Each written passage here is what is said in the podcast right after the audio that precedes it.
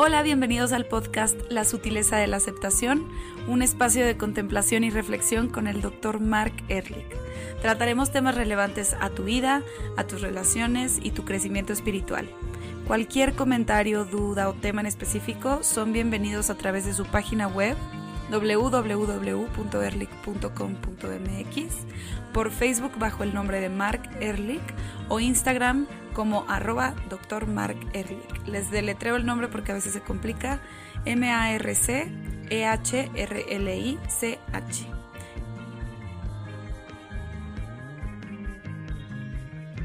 Ya. Hola Mark, ¿cómo estás? Bien, ¿y tú, Lu?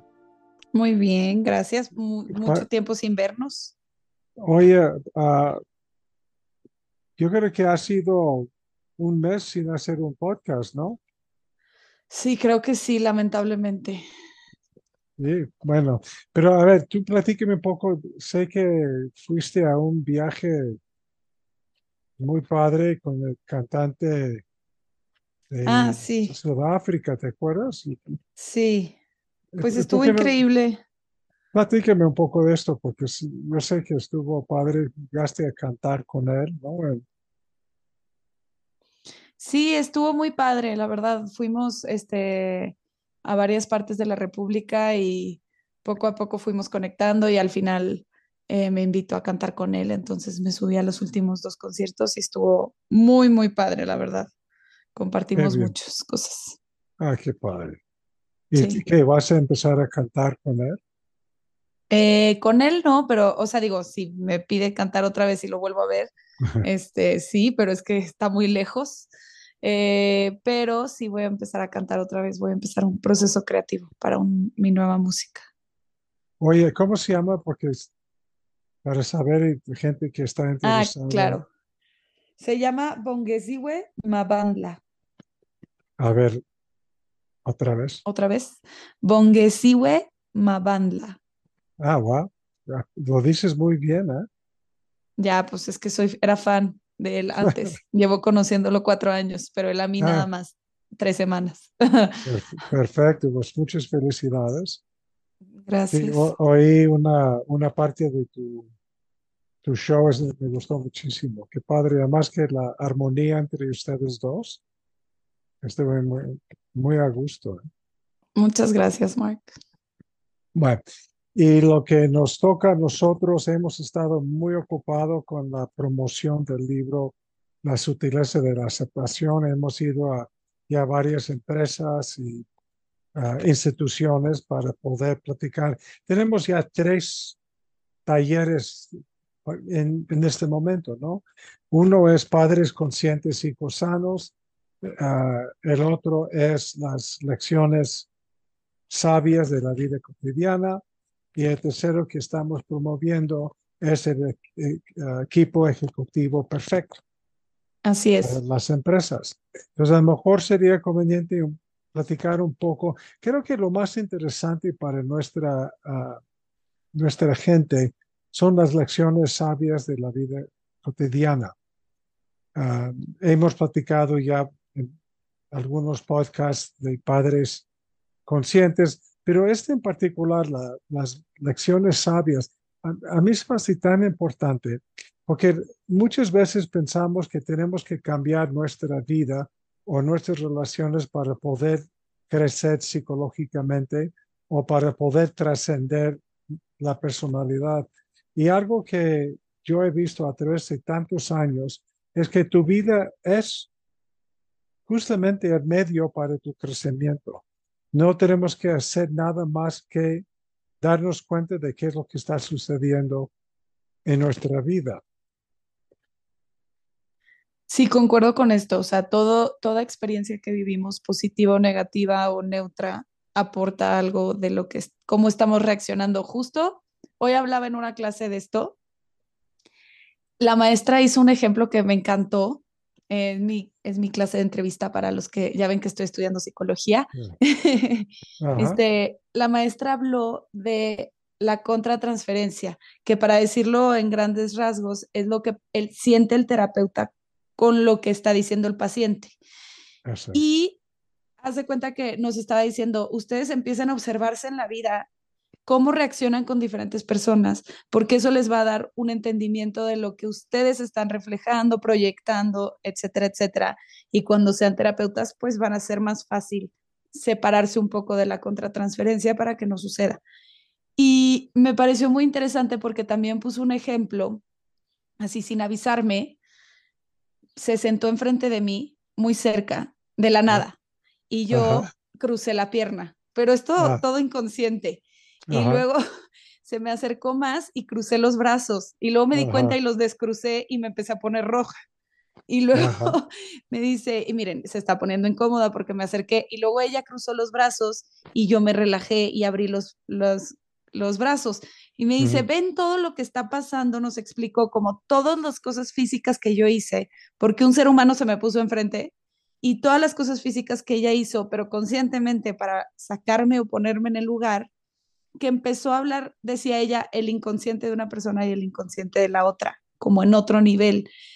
Y me pareció tan interesante eso, imagínate aplicar esa contemplación que aprendí hoy en clase en la vida, pues obviamente te permitiría entender muchas cosas de ti mismo. Ok. ¿Cuál es el, cuál es el beneficio de la contemplación, lo que tú pudiste experimentar en esta experiencia? Sí. Ah, Mira, por ejemplo, me di cuenta porque me dijo, a ver, ¿qué soy yo para ti? Una figura de autoridad. ¿Y qué pasó cuando me acerqué demasiado? Te pusiste retadora. Entonces, tú así reaccionas a la autoridad. Siempre retas cuando te sientes intimidada. Y me explotó en la cabeza porque es verdad. O sea, al principio, em, mi primera reacción es como de confianza de decir, pues aquí estoy, ¿qué necesitas? Y y normalmente pues hay gente que reacciona a la autoridad de distinta forma, pero eso ya está hablando de un rasgo de personalidad mío con el que puedo trabajar en la vida. Sí, lo, interesante de lo que estás diciendo, Lu, es que todos tenemos un tema con autoridad, ¿sí? de una de otra forma. Y esa es una extensión directa de las experiencias conscientes e inconscientes de la relación con mamá y papá, dado que ellos fueron las primeras autoridades en la vida. Y hay una tendencia de hacer una de dos cosas. Ah, tratar de seducir la autoridad para que nos amen y para que nos caigamos bien, o desafiarla para no sentir la dependencia o la intimidación con una persona que es una autoridad. Algo que yo he visto en las empresas, por ejemplo, que ahí se ve muy claro. Hay gente que tiene jerarquía, pero no necesariamente autoridad. Un jefe es un jefe, un maestro es un maestro y su papel, igual un papá, soy el papá, por el papel tenemos ah, jerarquía sobre la persona. Pero el concepto de autoridad es algo que la persona gana con su personalidad, con su nivel de conocimiento, con su capacidad de inducir una relación compasiva, amable, apoyadora. Seguramente, por ejemplo, ya estamos hablando de tu escuela. Hay maestros en donde te da como te dan ganas de escuchar, te dan ganas de estar en su clase, te dan ganas de ah, ir aprendiendo más y más, porque hay algo en esta persona que induce ese tipo de respeto. Hay otros maestros que seguramente están allá por un puesto, pero tienen poca autoridad moral contigo, porque no es una persona que parece congruente o una persona que demuestra una ah, que haya interiorizado las enseñanzas. Y te claro. das esto. Sí, sí, sí, sí, te das cuenta de la intención que tiene la persona subyacente a lo que está diciendo. Eso, ajá. Yo, he visto, por ejemplo, en la psicoterapia, cuando la persona se da cuenta que de veras estoy interesado en su bienestar, se da cuenta, puedo decir cualquier tipo de cosa que aún desde afuera parece muy rudo. ¿Sí? Porque el contexto es un contexto en donde hay una aceptación mutua tanto mía hacia la persona y la persona hacia mí, que nos permita crecer juntos. En el trabajo eso no es muy común, al contrario, porque hay gente en puestos de liderazgo que están allá por algunos factores que no tienen que ver con su sensibilidad o su compasión ah, o su interés en los demás. Están allá porque tienen tiempo en la empresa, porque conocen bien al jefe. Hay, muchos factores. Y cuando yo entro a trabajar con un equipo en, en las empresas, se da cuenta cuando el jefe es una persona respetada, que tenga autoridad, en el buen sentido de la palabra, y cuando la gente nada más está obedeciendo al jefe por miedo o, por sentirse intimidada con, con esta persona.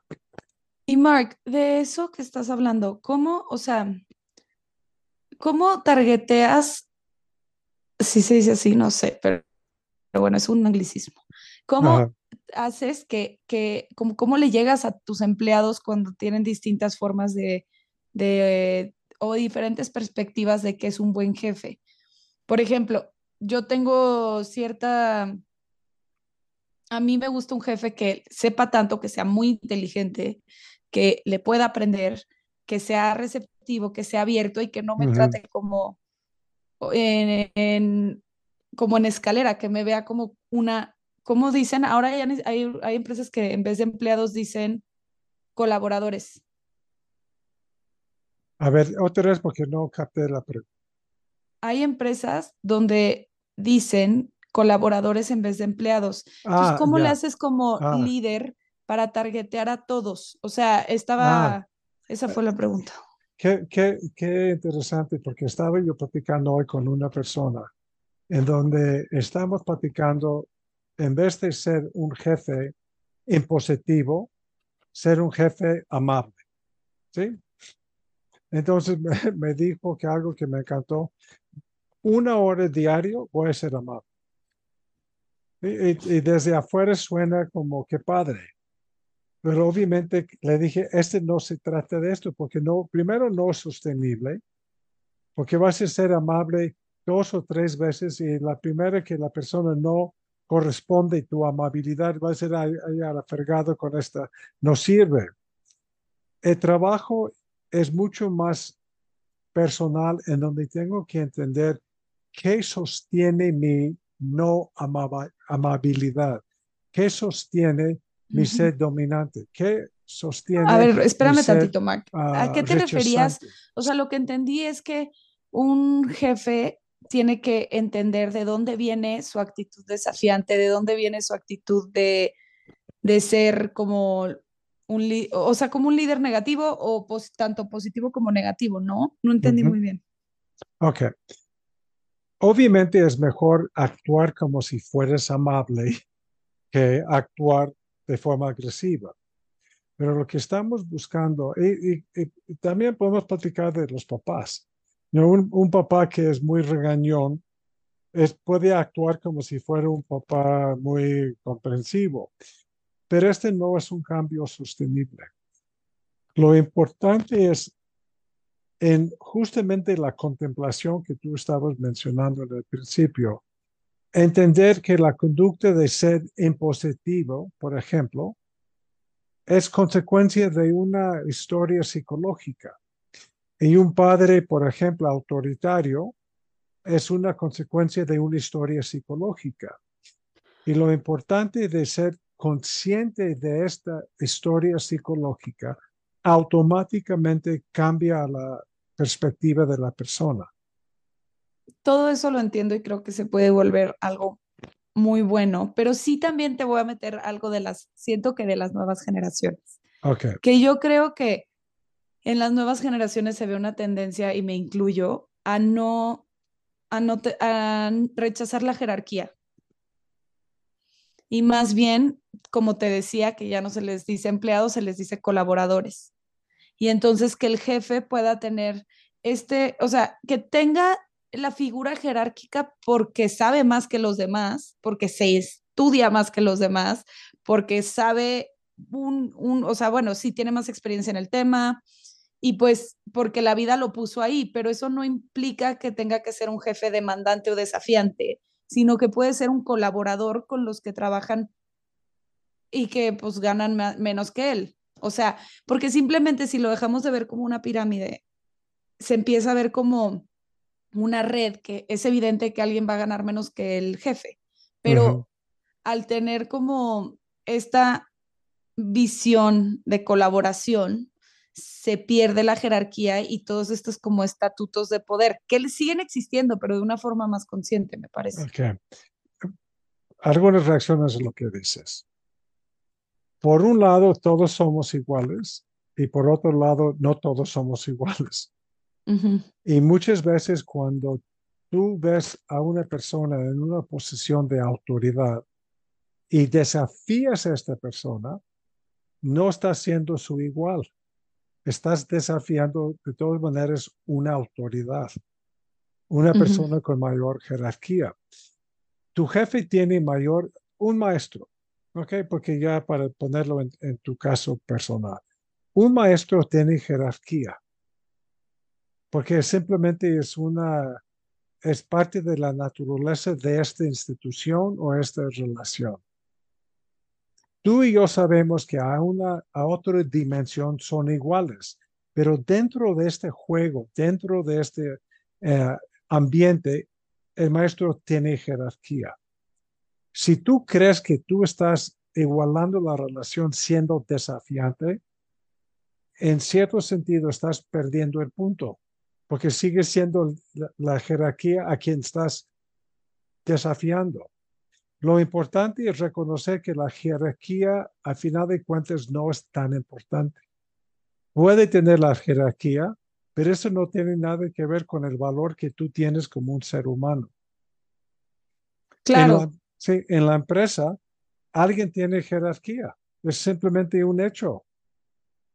Eso no quiere decir que la jerarquía que tiene tiene un valor implícito acerca de tu valor como ser humano. Sí, claro. O sea, entiendo eso, solamente que ponle tú, no entiendo cómo siguen pasando como, no sé, hay veces que se dice, eres jefe, no debes de quedarte a la fiesta con las personas que, tus, em, con los colabor o con los empleados. Ese tipo de actitudes es como, pero ¿por qué? O sea, ¿por qué no? Porque hay jefes que en, a nivel social pierden la jerarquía. Entonces, ¿te imaginas alguien eh, me ha tocado muchísimo. Hay, hay jefes que se emborrachen en las fiestas con los empleados o sus colaboradores, pierden autoridad moral. ¿Y por qué pierden autoridad moral? ¿Cuál es la moralidad? Es que ya también siento que esas, hay ciertas cosas que están cambiando. Ah, ok. La moralidad no está en términos de uh, religiosa. No es como Dios te va a castigar porque te borraches en una fiesta de oficina. Lo que sucede si tú ves a, tu jefe actuando de una forma inapropiada, independientemente de jefe o no jefe, simplemente una conducta que para ti no es aceptable, de una de otra forma pierde, esta persona pierde la autoridad moral para ti. Por lo tanto, se vuelve simplemente una persona de una jerarquía, no de una persona que te puede ayudar por su, por su desarrollo psicológico, por sus valores, por su manera de ser. Sí, por claro, eso ya lo entiendo perfecto, porque ahora que lo dices así, para mí también pasaría eso si alguien se cae de mi pedestal, que es una figura de autoridad pero sí siento que hay ciertas estructuras que ya pueden empezar a ser rotas. O sea, hay ciertas cosas que con el tiempo se va cambiando un poco la dinámica. Pero eso no, eso no depende de ti. Definitivo, no, es generacional. Ok, si tú estás en, las, en la clase con un maestro de la escuela vieja, en donde hablan de usted, por decirte algo que también es un, un buen reflejo, y tú dices, no voy a hablar de, no te voy a hablar de usted con, contigo porque no eres mejor que yo. Este es cometer un error porque existe la jerarquía. Y si de veras la jerarquía no es relevante, puedes respetarla si la otra persona sí la necesita. Definitivamente, o sea, justo nunca diría, no te voy a hablar de usted, pero Sí. sí en mi cabeza sería como, ay, pobre que no se ha actualizado. Pues sí, ni modo, pues hay Y gente, ya, y entonces, seguiría lo que no. él dice porque lo necesita. y esta persona entonces se vuelve tu portal hacia otro crecimiento tuyo. Claro, claro, definitivamente. eh, no es, ah, pobrecito, qué güey, que es, ya está tan bien, no es esto, porque entonces no te estás dando cuenta de tu juicio ah, y de tus valores y, y nada más es, ok, ¿por qué esta persona no me genera el mismo nivel de empatía que mi hermano? Y de O- admiración, porque creo que la admiración es de las cosas más importantes. Pero admiración es también sumamente subjetiva. Ya sé, porque te puedes admirarlo y de, a nivel como y de inteligencia, de conocimientos, Eso. pero no en sus formas. Exacto, ese es un reflejo de tu desarrollo, porque no estás diciendo no es una persona admirable como una forma ah, dual. ¿Es admirable o no es admirable? Es más bien qué es lo admirable de él, aprovecho de sus enseñanzas, pero tampoco lo voy a invitar a mi fiesta de Año Nuevo. Definitivamente.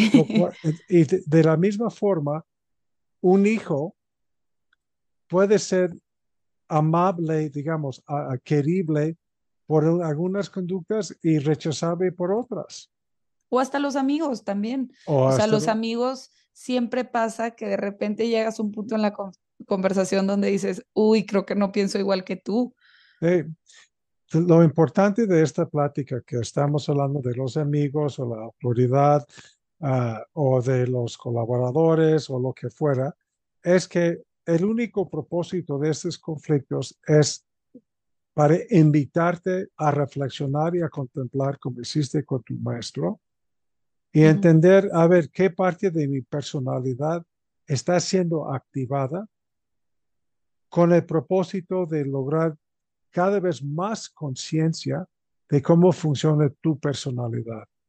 Y tú y yo hemos platicado mucho que con la conciencia, esa es justamente la trascendencia de la historia psicológica. No tenemos que ir a un retiro, no tenemos que comer una comida especial, no tenemos que vestirnos de alguna forma, porque todo lo que sucede en nuestra vida se, se vuelve una oportunidad de aprender un poquito más de cómo somos. Aunque sí quisiera decir que si hay un retiro que te va a ayudar, puede ser nada, o sea, la vida es, la es el maestro, pero si vas a un retiro que también te va a funcionar, tal vez te ayuda a avanzar, mm, a correr en ese trayecto. Pues te puede ayudar, pero no la forma que te imaginas. Te va a ayudar a ver cómo no puedes estar sentada sin quejarte, cómo vas Exacto. comparando, sí, se vuelve una oportunidad de aprender algo, pero curiosamente no por la sentada o el retiro. Sí, no, se vuelve sintomatológico. O sea, como que todos los síntomas que brotan en el retiro Sí. te los tienes que llevar a casa y decir, ok, ¿cómo voy a ir trabajando uno por uno? ¿No? Sí, Exactamente. Entonces, eh, a, a mí me encanta este tema, la vida cotidiana como una maestra sabia. Y si quieres, ¿por Sí. qué no? am, a lo mejor en el siguiente podcast vemos exactamente qué es lo que vamos a hacer y platicar. Perfecto, sí, claro, les platicamos un poco de lo que estamos viendo en el curso para que nos escuchen el siguiente podcast y otra vez nos disculpamos por no haberles subido el podcast tan seguido, pero bueno, ya estamos de vuelta y estamos tratando de hacer lo mejor posible. Les mandamos un abrazo y nos vemos el siguiente episodio. Recuerden que nos pueden mandar un mensaje a arroba Dr. Mark Ehrlich en Instagram o en Facebook en la página de Dr. Mark Ehrlich. Gracias, Milo. Cuídate. Muchas mucho. gracias, Mike. Bye.